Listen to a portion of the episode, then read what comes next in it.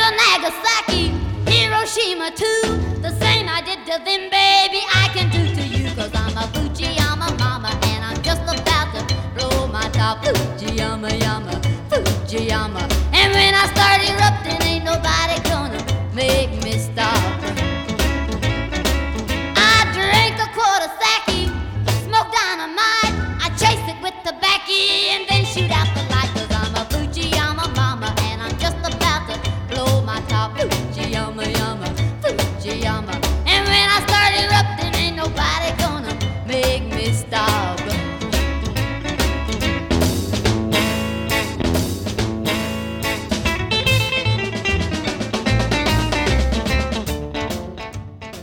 Bonjour bienvenue sur Radio Campus Lille. Si vous nous rejoignez pour cette nouvelle émission de Rebelle Rebelle, l'émission qui vous fait découvrir ou redécouvrir les femmes de la musique populaire des années 50 à nos jours. Du rock bien sûr, mais aussi du blues, de la pop, du jazz, du rap, de la soul, du folk et même de l'électro. Aujourd'hui, je vous propose de mettre le désordre à l'ordre du jour. Je vous propose même de réitérer l'opération avec une série d'émissions sur l'émergence du punk et les figures féminines qui l'ont engendré. Pour entamer l'exploration, je vous emmène d'emblée en Angleterre en 1976. Nous y resterons jusqu'en 1982, le temps de deux émissions spéciales pour parler du punk et de sa petite sœur, le post-punk. Deux genres musicaux où les femmes ont brillé par leur vitalité créative, leur hargne et leur impertinence. Et pourtant, à l'écoute de bon nombre de documentaires très sérieux sur le punk, on observe que là aussi, nombre de leurs noms ont été oubliés. Derrière les figures de proue incarnées par Patti Smith à New York et Susie and the Ban- Susie de de Banshees à Londres, c'est toute une génération de musiciennes que je vous invite à découvrir ou à redécouvrir avec moi. Vous allez être étonnés, j'en suis sûre, et vous allez voir que ce n'est pas parce que la musique est violente que les femmes s'en sont tenues à l'écart, bien au contraire, et c'est aussi un peu plus compliqué que ça. Mais d'où vient ce qu'on a appelé le mouvement punk? Eh bien, il vient, ou plutôt il revient de loin. Il trouve ses premières expressions dans la littérature et dans les arts plastiques, avec le dadaïsme au début du XXe siècle et même le décadentisme avant lui. Puis il souffle sur les braises de la rébellion underground à New York dans les années 60. Au début des années 70, il prend forme musicale et s'oppose au rock californien par une musique brutale, crue, sauvage et désillusionnée. Pourtant, si l'origine du mouvement trouve sa source aux États-Unis, c'est bien en Angleterre qu'il va s'enraciner pour devenir un véritable phénomène populaire, grâce à l'impulsion d'un certain Malcolm La- McLaren et de ses protégés les Sex Pistols. Ces derniers provoqueront un scandale sans précédent dans l'histoire de la couronne britannique. L'histoire du punk anglais commence à la fin de l'année 1975, avec des ados qui s'ennuient dans les banlieues modestes, en face à face avec la grisaille et une crise économique majeure qui entraîne dans son sillage chômage et désillusion. Le rock lui-même semble les avoir trahis. Ces foutus hippies n'y connaissent rien à la rage, à la peur, à l'angoisse, à la haine de vivre, à la haine de cette société qui exploite, qui pense fric du matin au soir. Ces jeunes Anglais considèrent que le rock californien a perverti la révolte des premiers rockers en se fondant dans le rock FM, calibré pour écouler du plastique noir.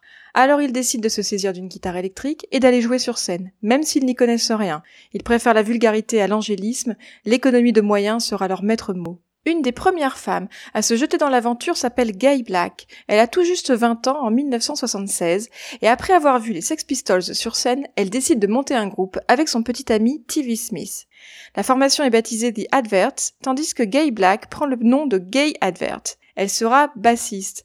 Elle devient une des premières idoles féminines de la jeunesse punk. Très vite, les punkettes copient son style vestimentaire, trash et sexy. Le groupe enregistrera deux albums en 78 et 79 avant de se séparer. À partir de 1979, Gay Advert reste mariée à TV Smith, mais tourne définitivement le dos à la musique, lassée par la pression médiatique. Elle choisit de travailler pour les services sociaux et de défendre la cause animale.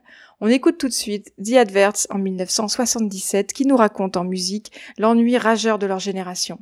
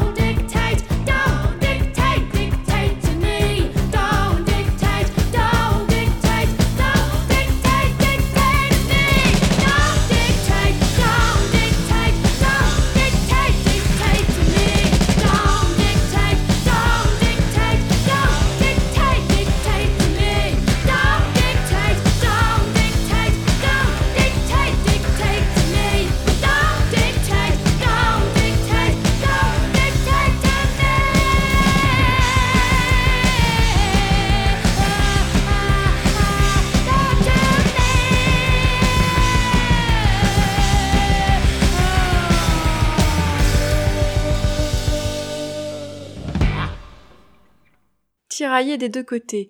Bien ou mal, il n'y a pas de réponse. Ne me dis pas ce que je dois faire. C'est mon choix, je prends un risque, ne me dicte pas. C'était la voix de Pauline Murray en 1977 qui chantait Don't Dictate, titre du premier single de son groupe Penetration.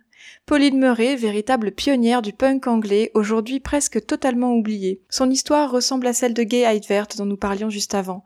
Pauline Murray a 18 ans en 1976 lorsqu'elle assiste à un concert des Sex Pistols et c'est la révélation. La même année, elle forme le groupe Penetration. Seule femme à bord, elle est chanteuse et autrice-compositrice. Le groupe remporte un grand succès populaire, il passe à la télé, ses textes cristallisent l'énergie et la révolte punk. Après deux albums studio en 78 et 79 et un pirate en 1980, les musiciens se séparent. Ils refusent de jouer le jeu du show business, ils s'éloignent de Londres. Pauline Murray tente d'autres expérimentations musicales en solo ou avec d'autres groupes sans parvenir au succès de ses débuts. En 2015, Penetration fait une entorse à la règle d'or du punk et se reforme le temps d'un album. Toutefois, Pauline Murray reste une artiste attachante, sa sincérité juvénile et son énergie indéfectible méritent que vous la redécouvriez.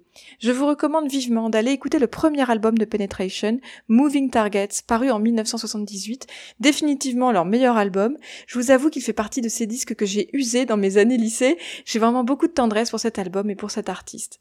À Londres en 1977, le punk est au sommet de sa gloire. Car le punk n'est plus seulement synonyme de rock violent, il devient une critique sociale et une attitude.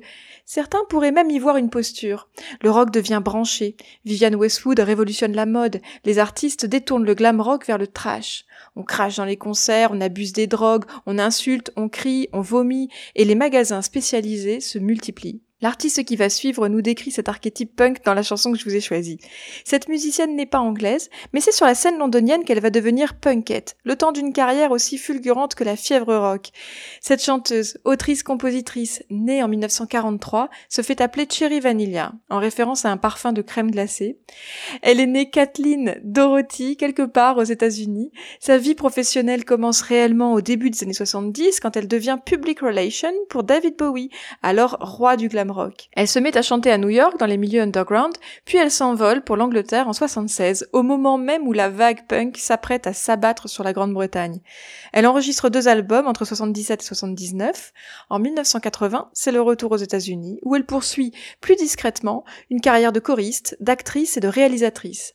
Pour aujourd'hui, je vous propose de redécouvrir tout de suite son premier single, intitulé The Punk, sorti en 1977, où elle chante Je veux m'éclater, je veux être un punk. Ma traduction n'est pas littérale, vous allez vous en rendre compte.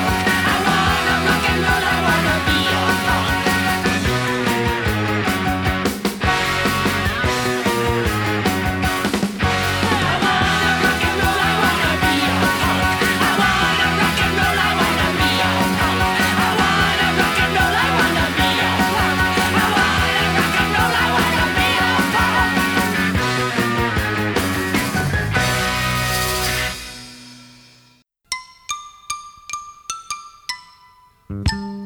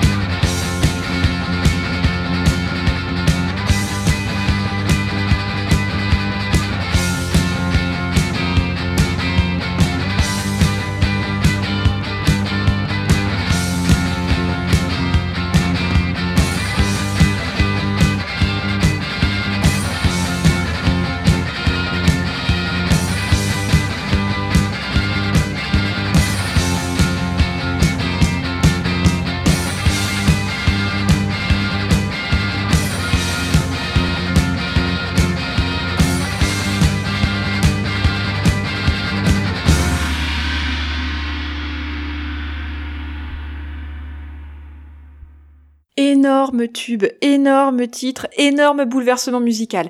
Après The Punk de Cherry Vanilla, vous venez d'écouter Hong Kong Garden de Susie and the Banshees en 77. On est en plein dans le punk, on est au cœur du sujet, et pourtant on a déjà basculé vers le post-punk avec ce premier album studio d'un des groupes phares de ce mouvement anglais. Alors avant de rentrer dans les détails de ce qui relève du punk ou du post-punk, je vais plutôt vous parler de cette artiste, musicienne, autrice, compositrice, interprète, productrice, qui se fait appeler Siouxsie Sioux. Son nom de baptême, c'est Suzanne Ballion, voilà pourquoi on prononcera plutôt à l'anglaise Siouxsie et non Siouxsie, car le jeu de mots est un clin d'œil au surnom de Suzanne, Suzy. Elle est née à Londres en 1957. À 8 ans, elle a déjà fait une tentative de suicide. À 16 ans, elle quitte la maison et s'intéresse au glam rock. En 75, elle découvre les Sex Pistols, alors totalement inconnus.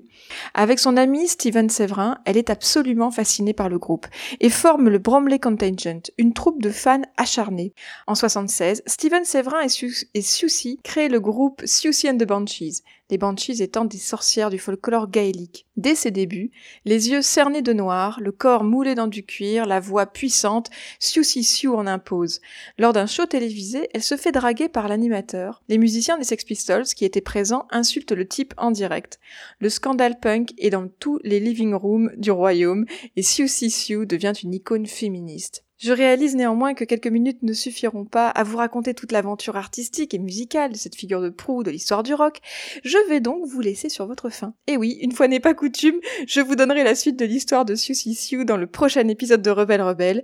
Voilà, et hop, cliffhanger. Une autre formation anglaise incontournable de l'aventure du punk, The Slits, littéralement les fentes. Harry Up n'a que 14 ans en 76 lorsqu'elle forme le groupe avec la batteuse Palmolive et les guitaristes Kate Chorus et Suzy Gutsy. Un all-female band qui va bousculer l'establishment. Très vite, en 1977, le groupe rebat les cartes. Vive Albertine et Tessa Polite remplacent Kate Chorus. Bud Guy, futur membre de Susie and the Banshees, reprend quant à lui le poste de Palmolive. Les Slits assurent les premières parties des Clash, et à 15 ans, Harry Up est l'égérie punk la plus prisée de Londres. Il faut dire qu'elle est en quelque sorte une enfant de la balle. Sa mère est une habituée du, mi- du milieu de la musique. C'était une amie de Jimi Hendrix, de Chris Spedding, et bientôt l'épouse de Johnny Linden, aka Johnny Rotten, leader des Sex Pistols. Encore eux. Les Slits se font connaître pour leur son brut et agressif. Les paroles de leurs chansons dénoncent les stéréotypes sexistes et enjoignent les femmes à s'affranchir et à prendre le pouvoir sur leur vie et sur leur corps. Elles s'ouvrent aussi à des expérimentations sonores et des influences reggae qui prendront toute leur importance à la fin des années 70. Elles n'enregistreront leur premier album qu'en 79. Ce disque est aujourd'hui un classique du genre. On clôturera donc cette émission avec un extrait. Pour l'instant, on est toujours à l'avènement du punk anglais. Je vous ai choisi un de mes titres préférés de tous les temps. Il s'agit d'une version live de Vindictive en 77. Écoutons ce que les petites anglaises ont encore à nous dire.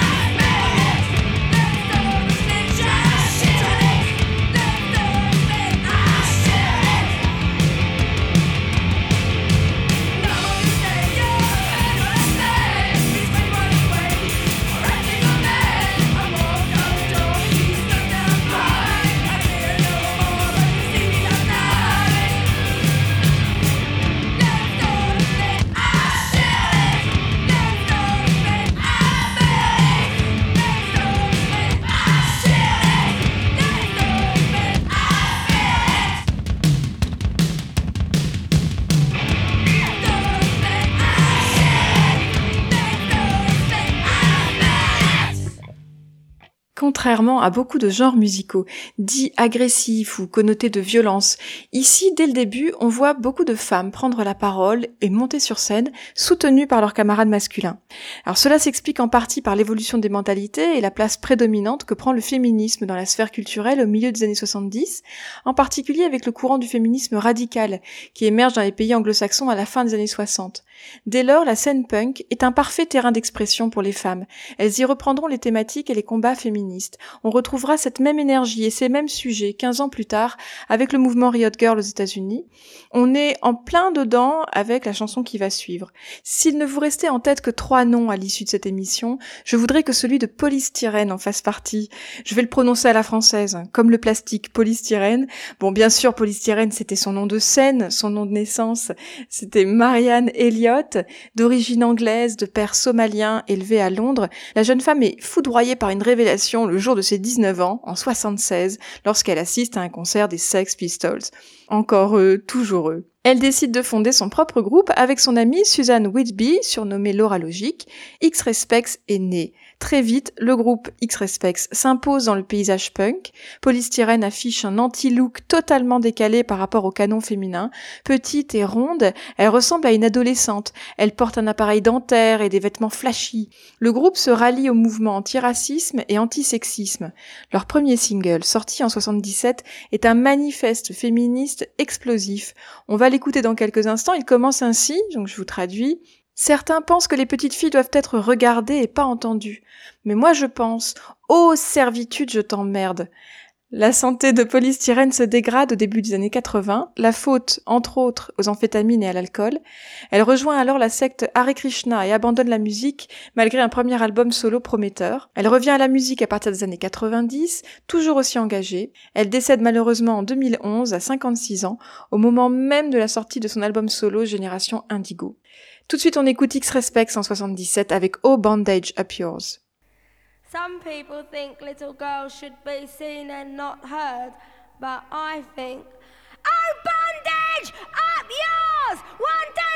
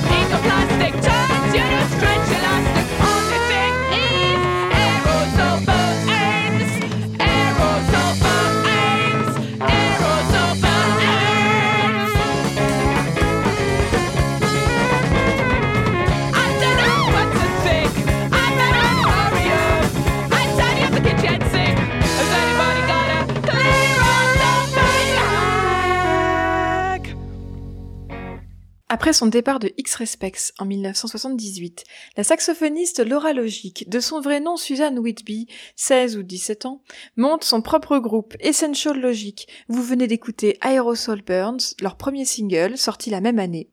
On a glissé, ça y est, avec Essential Logic, on est sur le versant post-punk et non plus punk. Ici, outre la révolte, on cultive l'expérimentation et la spontanéité créative. Le groupe enregistrera un album l'année suivante, puis Laura Logic ira jouer du côté de Red Crayola, célèbre formation alternative de Mayo Thompson. Laura Logic participera encore à d'autres groupes, toujours avec ce son de saxo si particulier. Elle fera un album solo en 82, rejoindra la secte Hare Krishna comme polystyrène, puis s'intéressera au reggae, voyagera en Inde et tentera de ressusciter X-Respects, puis Essential Logic dans les années 90-2000. Et si vous ne deviez écouter 15 disques, je vous recommande extrêmement chaudement de vous jeter sur la compilation Fanfare in the Garden d'Essential Logic, parue en 2003. Je déclare que c'est un must-have post-punk. Voilà, rien que ça. Revenons à l'année 1978, si vous le voulez bien, en Angleterre. Deux événements conjoints signent un nouveau départ pour le mouvement punk. Premièrement, la séparation de son groupe phare, les Sex Pistols. Deuxièmement, la fermeture du club qui a vu naître et vivre cette scène, le Roxy, à Londres. À partir de 78, le punk élargit ses horizons. Il s'aventure aux lisières de la pop rock, il se radicalise du côté de l'anarchie ou prend un nouvel élan avec la musique expérimentale.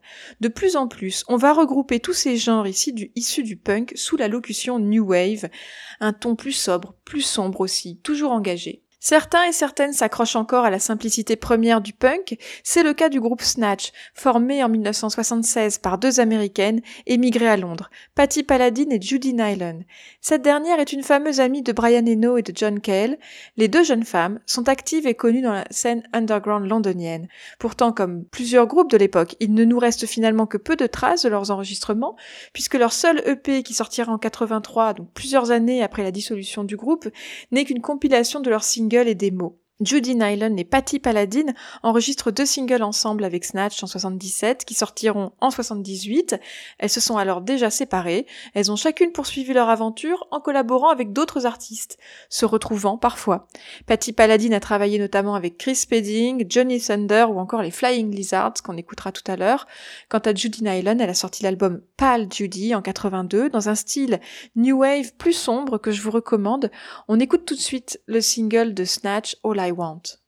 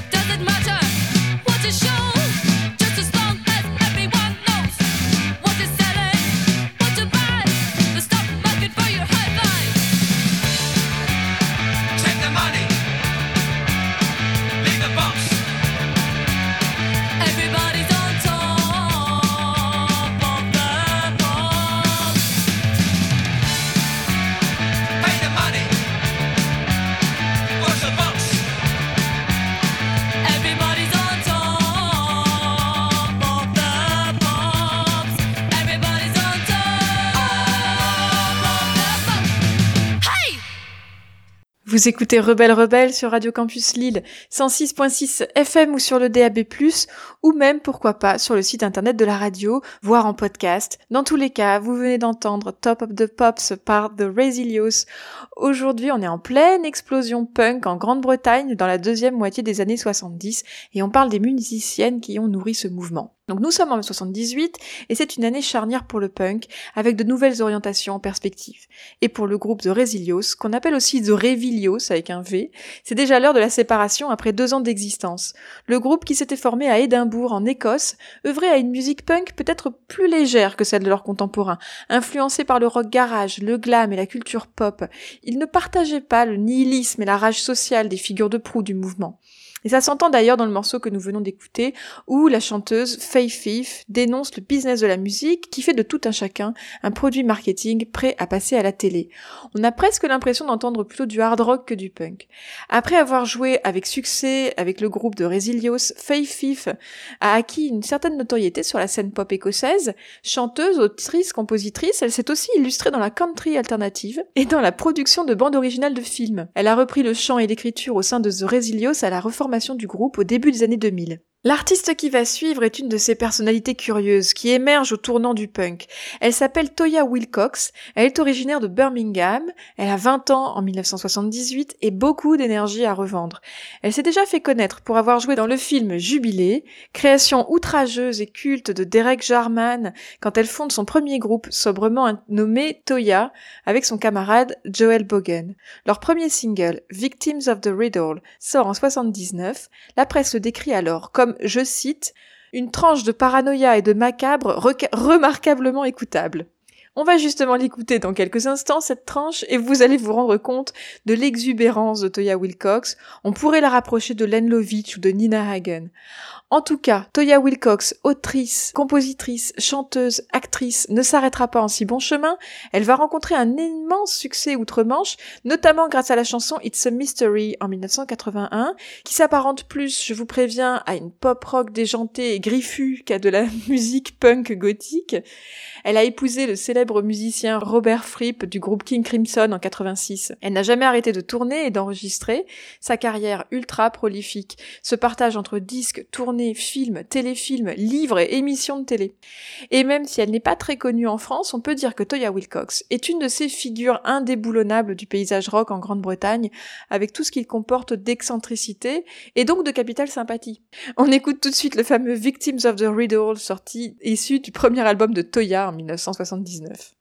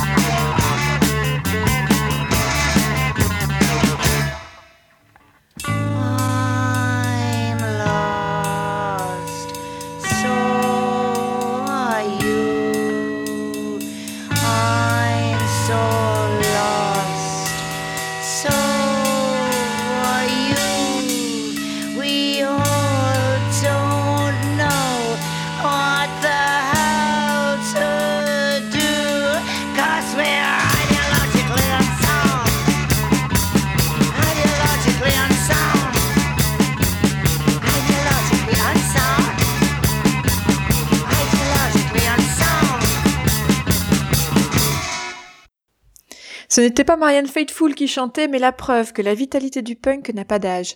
Si Harry Up des Slits avait 14 ans quand elle a commencé à chanter sur scène devant des ados déchaînés, Vie Subversa de Poison Girls s'est saisie du micro à l'âge de 41 ans, et ce, dès l'arrivée du punk en Angleterre en 76. Quand paraît le premier album du groupe en 79, dont est extraite la chanson que vous venez d'écouter, elle a déjà 44 ans et deux enfants adolescents. Son fils et sa fille feront d'ailleurs partie eux aussi de la scène punk anglaise. Ils joueront ensemble au sein de Fatal Microbes et de Rubella Ballet. Contrairement à ce que l'on pourrait faire penser le nom de son groupe Poison Girls, V Subversa, née Frances Sokolov, était la seule femme de la formation, accompagnée de quatre musiciens. Elle était chanteuse, autrice, compositrice et guitariste. Il faut dire qu'elle en imposait à tous ces petits jeunes. Au sein même du mouvement punk, elle faisait figure de rebelle, anarchiste convaincue. Ses chansons dénonçaient le machisme avec ferveur. Ici, je vais citer une phrase du journaliste Hugo Cassavetti à son sujet. Provocatrice, cultivant le politiquement incorrect, encore trop correcte à son goût, elle ado réclamer que si elle devait tout recommencer, ce serait dans la peau d'un homme. Voilà, les Poison Girls se sont séparés dans les années 80, mais V Subversa a continué à jouer jusqu'à sa mort en 2016, sans rien renier de sa révolte. Avec le groupe qui va suivre, on reste en 1979. On va suivre le versant post-punk de cette montagne rebelle qu'est la New Wave anglaise. Le groupe s'appelle The Flying Lizards, littéralement les lézards volants. Il est mené par l'Irlandais David Cunningham. Deborah Evans, Patty Paladin et Viviane Goldman en sont les principales chanteuses. On a parlé de, Patty Paladin plus tôt dans l'émission, et je reviendrai plus en détail sur Viviane Goldman dans l'épisode suivant. Donc le moment est venu d'écouter un tube, Rhythm and Blues de la Motown, passé à la moulinette dadaïste. Il s'agit de Money, That's What I Want, initialement interprété en 1959 par Barrett Strong. Vingt ans plus tard, le morceau a traversé l'Atlantique. Les jeunes musiciens de Flying Lizards en font un succès international en forme de détournement post-punk, nourri par leur approche avant-gardiste de la musique où se retrouve l'essence do it yourself, effet de collage, ironie et improvisation. Sur le coup, beaucoup ont cru y entendre une plaisanterie musicale, mais c'était sans compter sur l'ambition artistique du collectif et surtout de son leader David Cunningham. À noter que la chanteuse Deborah Evans, que l'on entend sur ce morceau, a quitté The Flying Lizards peu de temps après. Elle s'est alors tournée vers des sonorités post-punk proches du dub avec son propre groupe Deborah and the Puerto Ricans, avec un album sorti en 81. The Flying Lizards, quant à eux, se sont séparés à la fin des années 80.